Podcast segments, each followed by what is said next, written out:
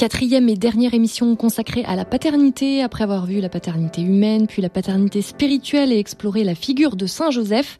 Aujourd'hui, nous nous demandons comment être père aujourd'hui dans une société qui envoie des signaux contradictoires. D'un côté, l'effacement de la figure du père dans les derniers projets de loi bioéthique, de l'autre, l'extension euh, du congé paternité pour que le père prenne le temps de créer un lien avec son bébé. Existe-t-il une crise de la paternité aujourd'hui ou bien s'agit-il d'une nouvelle génération de pères plus impliqués auprès de leurs enfants? Eh on va tenter euh, d'en savoir plus dans cette émission aujourd'hui.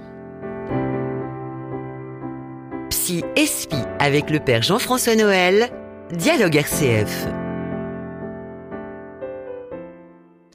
Bonjour à tous et bienvenue dans Psy Espi. Bonjour père Jean-François. Bonjour Sophie. Alors nous terminons aujourd'hui euh, nos émissions sur la paternité.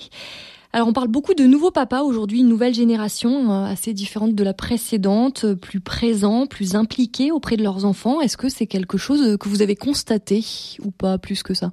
Ah oui, bien sûr, oui, il y a vraiment il y a une il y a vraiment un, toute une nouvelle élaboration de la paternité. Euh, c'est-à-dire c'est intéressant. Vous voyez que, comme quoi elle est vraiment elle est elle est elle s'inscrit dans une histoire euh, non seulement euh, personnelle hein, intergénérationnelle comme je l'ai déjà expliqué mais aussi sociale.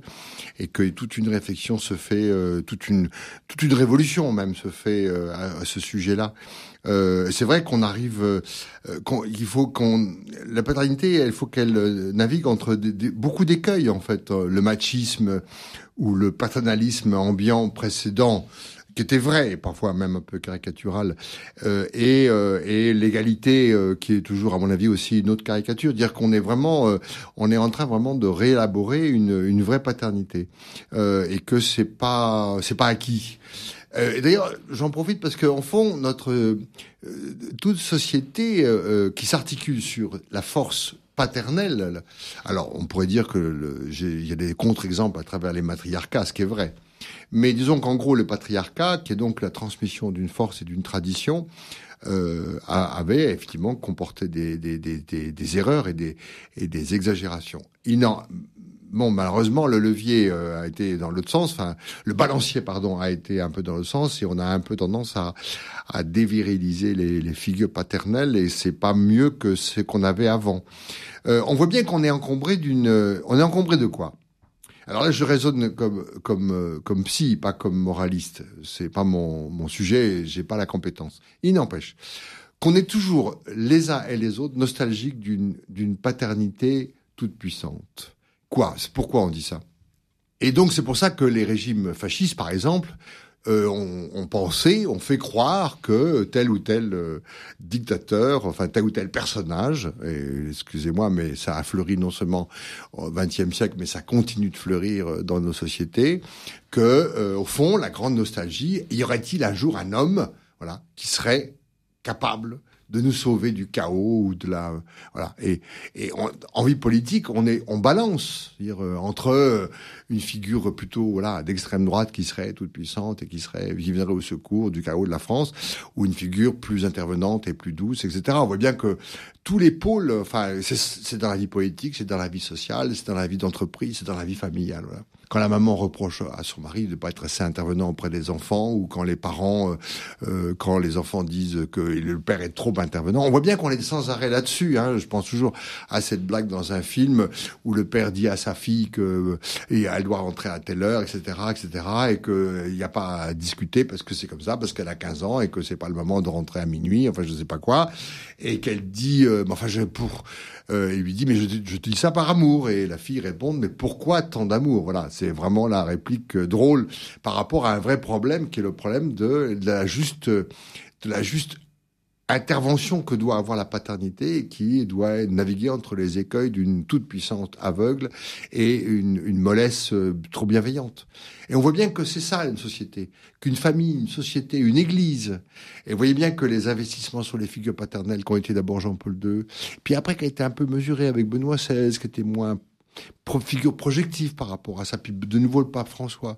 Euh, on voit bien que même dans l'Église, on est très très marqué de, ces figures de parce qu'on en a besoin et que on n'a pas cessé, qu'on n'arrive pas à cesser. Pourquoi? Parce que c'est très troublant euh, de faire le deuil d'un père qui devrait me protéger et intervenir et qui en même temps me renvoie à moi-même.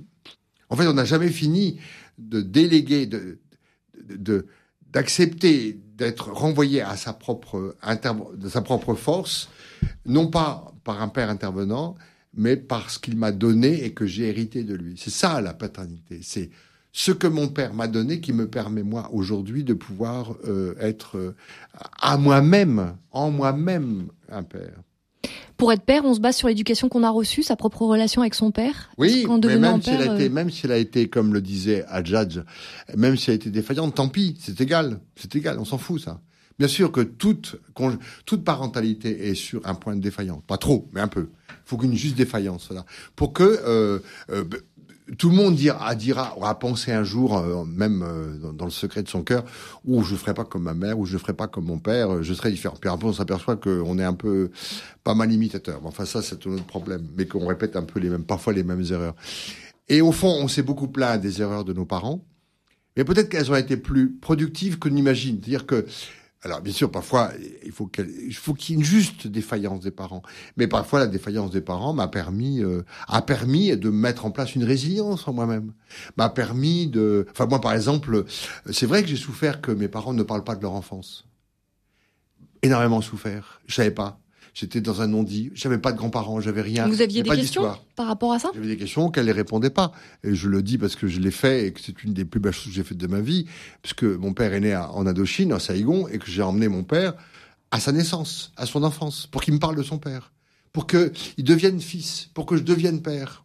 Donc c'est ça que j'ai fait. Donc moi-même, je suis, bien conscient que dans cette famille décapitée par la guerre, euh, puisque mes grands-parents sont morts tous les quatre euh, des âges différents, mais trop tôt par rapport à leurs enfants, qui sont mes parents, euh, il a fallu que je répare, enfin que je me réinscrive dans une génération.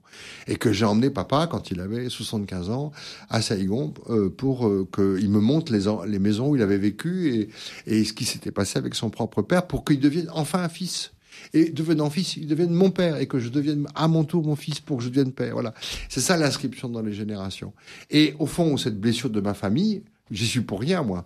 Euh, c'est la dernière guerre, hein. c'était les drames de, de nos grands, des grands-parents et des et des et des, et des arrière-grands-parents, euh, m'a permis peut-être de devenir l'homme que je suis. Donc vous dites euh, pour être père, il faut être fils, fils. Et justement pour les filles, est-ce que c'est pareil?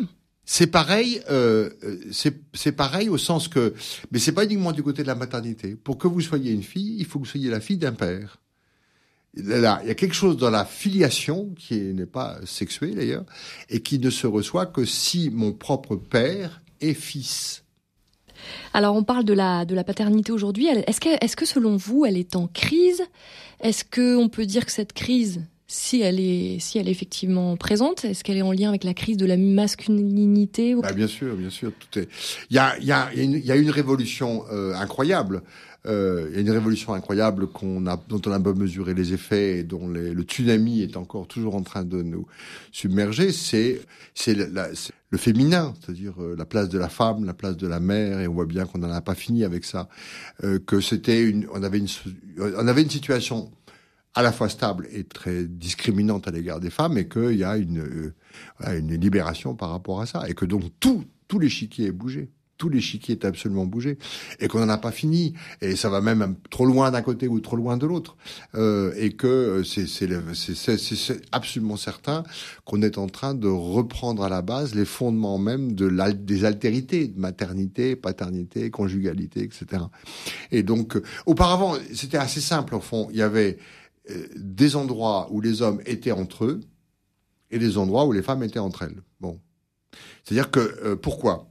Parce que c'est le vieux système. Donc les, les, les, clubs d'hommes, euh, comme ou les corps de métier, comme l'Église, comme l'armée, étaient des corps exclusivement masculins ou exclusivement féminins. Parce que on séparait le désir que j'éprouve pour une femme du, de la place qu'on a dans une société. Et c'est pas inintéressant. Pourquoi? Parce que c'est pas le même désir qui est convoqué. Et qu'un homme euh, a besoin de mobiliser son énergie dans une entreprise sociale, moi, ça va du club de pétanque en passant par euh, le corps de l'armée, euh, l'église, etc., où c'était des corps unisexués. Pourquoi? Parce que réintroduire le désir sexuel dans tous ces corps de métier est une nouvelle donne qui fragilise. On peut pas mettre les hommes et les femmes ensemble dans certains si, métiers. on peut, mais c'est c'est plus compliqué. C'est plus compliqué parce que ça va introduire. Euh, alors pourquoi? Parce que l'énergie que nous mettons à développer une entreprise, à conduire, je sais pas quoi, un chantier ou une paroisse, demande une, pour un homme une certaine énergie. Et cette énergie, il a besoin qu'elle ne soit pas distraite, entre guillemets, par le désir qu'il éprouve pour les femmes, qui est une dépendance, voilà. Et donc, euh, instinctivement, euh, les hommes se sont protégés des femmes et préfèrent, voilà, être entre eux pour entreprendre la vie. Ça, c'était le vieux système. Et le, nouveau système fait qu'effectivement, les femmes sont partout présentes, ce qui est bien.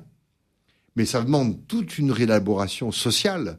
Je pense à ça parce que j'ai écouté ce matin, euh, euh, enfin, euh, la différence qu'il y a entre les deux dans la primaire écologique. C'est intéressant. J'ai oublié son nom, qu'elle m'en excuse. Sandrine Rousseau. Sandrine Rousseau et Yannick Jadot. Jadot.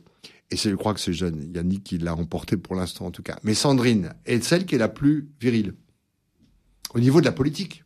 Elle est incroyable, elle est radicale, elle veut un changement, etc. Vous voyez qu'on qu'on touche à des caricatures. C'est. Et pourtant, elle a une très jolie voix. Je ne sais pas à quoi elle ressemble, euh, mais elle a au niveau politique une position extrêmement beaucoup plus radicale que Yannick euh, Jadot. Et, et c'est ça tous les contrastes. C'est ça tous les contrastes. C'est quand même incroyable qu'on avait comme qu'on avait Macron-Le Pen, on avait un homme d'un côté et une femme de l'autre quand même. Et pourtant, c'était pas la bonne répartition des des forces, si on peut. Et en politique, on voit que c'est sur un plan théâtral et parfois caricatural cette redistribution un peu bizarre des différentes forces. Les repères deviennent flous, justement, bah entre la. Mais c'est très intéressant pour notre société qu'elle ait à se, à se confronter à, cette, à ce rééquilibrage que les femmes permettent à des hommes de, de sortir de leur enfermement et de leur isolement. En fait, moi, je pense que les, en gros, le masculin a peur du féminin. Mais bien sûr. Bon, j'espère que vous fait pas peur quand même. Pas trop. Bon, un ça peu va. parfois. Ah bah. Merci beaucoup, Père Jean-François Noël, nous avoir partagé une nouvelle fois vos éclairages à la fois en tant que prêtre et psychanalyste sur la paternité. Place à un nouveau thème la semaine prochaine, mercredi à 11h, toujours fidèle au poste. Psy Espi avec le Père Jean-François Noël.